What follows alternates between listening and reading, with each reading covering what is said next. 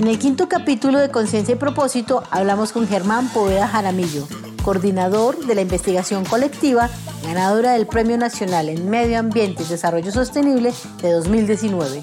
Hablamos de asumir el trabajo en equipo, interdisciplinario e interinstitucional, siempre pensando en país, y de los aportes para el mundo de la investigación que se hace en Colombia. No se pierdan ninguna de las conversaciones con ganadores de premios y menciones de honor Alejandro Ángel Escobar. Síganos en las redes sociales como arroba FAE Colombia y suscríbase a Conciencia y Propósito.